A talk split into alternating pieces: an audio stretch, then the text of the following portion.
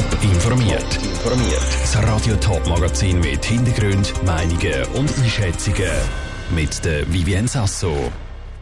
Wie der Kanton Zürich den Jugendsport nach der Corona-Krise wieder stärken will und wie eine Helferin an der ukrainischen Grenze die vielen Flüchtenden in Empfang nimmt. Das sind die beiden Themen im Top informiert. Wo die Corona-Krise losgegangen ist, hat sich ein Satz vom Gesundheitsminister Alain Berset wahrscheinlich ins Gedächtnis von uns allen gebrannt. Restez à la maison, bleiben Sie zu Hause. Und von einem Tag auf den anderen hat sich unser Alltag verändert. Auch für Kinder und Jugendliche hat die Pandemie spürbare Folgen gehabt. Sie haben nämlich unter anderem müssen auf den Fußballclub oder den Turnverein verzichten.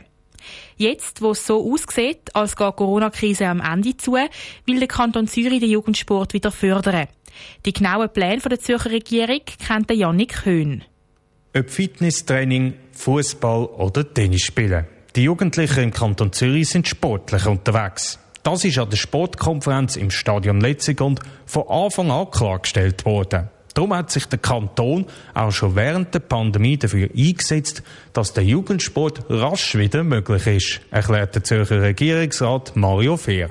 Gleichzeitig sind die Vereine vom Kanton mit Geld unterstützt worden. In der zweiten Pandemiephase hat der Bundesrat dann auch für den Sport für die unter 20-Jährigen rasch mal freigegeben. Wir haben auch die Vereine unterstützt mit Beiträgen, weil sie natürlich Einnahmen, Ausfälle haben und wir haben alle ermuntert, extra viel Sport zu machen, sich zu bewegen, wie man so eine straube Zeit besser vertreibt. Die Pandemie hat aber auch gezeigt, wie wichtig der Jugendsport ist. Darum schafft der Kanton Zürich auch unter anderem mit dem Amt für Sport und Bewegung Stuttgart zusammen.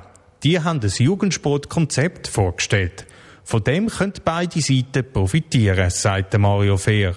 Es ist sehr eindrücklich was sie in Stuttgart machen und ich glaube, von diesen Austausch können beide noch profitieren. Sie haben ein paar Ideen, wir haben ein paar Ideen und darum machen wir so Zusammenkünfte, dass wir voneinander etwas lernen können. Je mehr Sport, je mehr Bewegungsmöglichkeiten es gibt, umso besser. Eine Idee, die der Kanton Zürich schon umsetzt, sind frei zugängliche Sportanlagen mit Sportboxen wo die Leute unter anderem mit einem Springseil ungezwungenen Sport machen können. So Sportboxen hat der Kanton Zürich zusammen mit einem Betrag aus der ZKB Jubiläumsdividende zehn Gemeinden finanziert.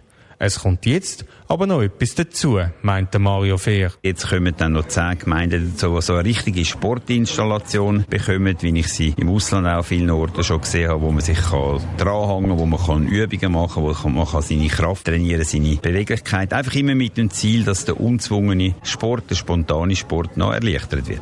Jede Gemeinde, die an so einer Sportinstallation interessiert ist, kann sich noch bis Ende März bewerben. Der Beitrag von Janik Höhn. Der Kanton Zürich will künftig auch Trainerinnen und Trainer mit verschiedenen Programmen unterstützen. So, dass auch sie den Kindern und Jugendlichen die Begeisterung für den Sport können weitergeben können. Schon seit zwei Wochen zieht der Krieg in der Ukraine gefühlt alle Aufmerksamkeit auf sich.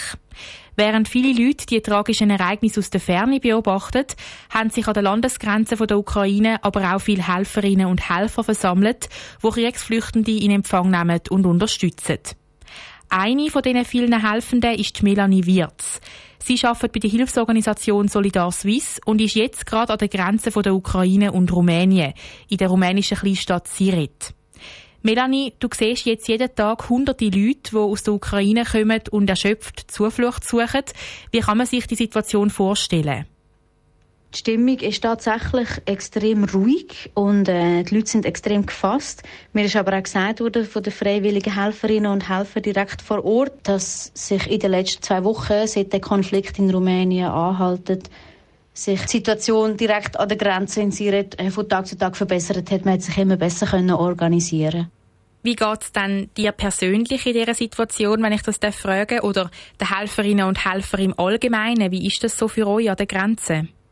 Zum ehrlich sein, es ist extrem emotional, zum sehen, dass die Leute erschöpft in Rumänien ankommen und man kann sich wirklich nur, glaube ich, in den, in den schlimmsten Träumen vorstellen, was sie gerade alle haben müssen erleben. Junge Frauen haben mir erzählt, dass sie die letzten sieben Tage, bevor sie aus ihrer Heimatstadt geflüchtet sind, in einem Bunker verbracht haben und ständig von den Sirenen geweckt worden sind.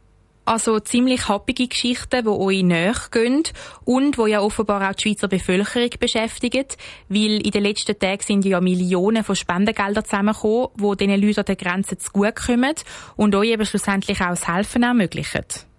Ja, und das ist genau das, was wir jetzt machen. Wir unterstützen die Organisationen, die die geflüchteten Ukrainerinnen quasi in Empfang nehmen in Rumänien. Das heißt, zum Beispiel in Brasov, ziemlich im Zentrum von Rumänien, ist ein Willkommenszentrum entstanden, wo die Menschen mit dem Nötigsten als erstes versorgt werden. Sie werden registriert im Land und man schaut, dass man für sie eine Unterkunft findet, solange es nötig ist, bis die Menschen auch wissen, wie es überhaupt weitergeht.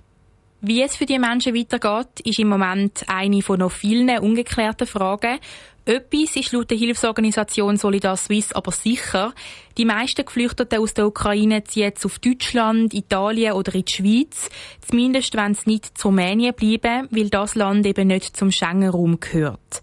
Danke vielmals, Melanie Wirz von Solidar Suisse. Unser ganzes Interview gibt es auch zum Nachlesen auf toponline.ch. Top informiert, auch als Podcast. Mehr Informationen gibt es auf toponline.ch.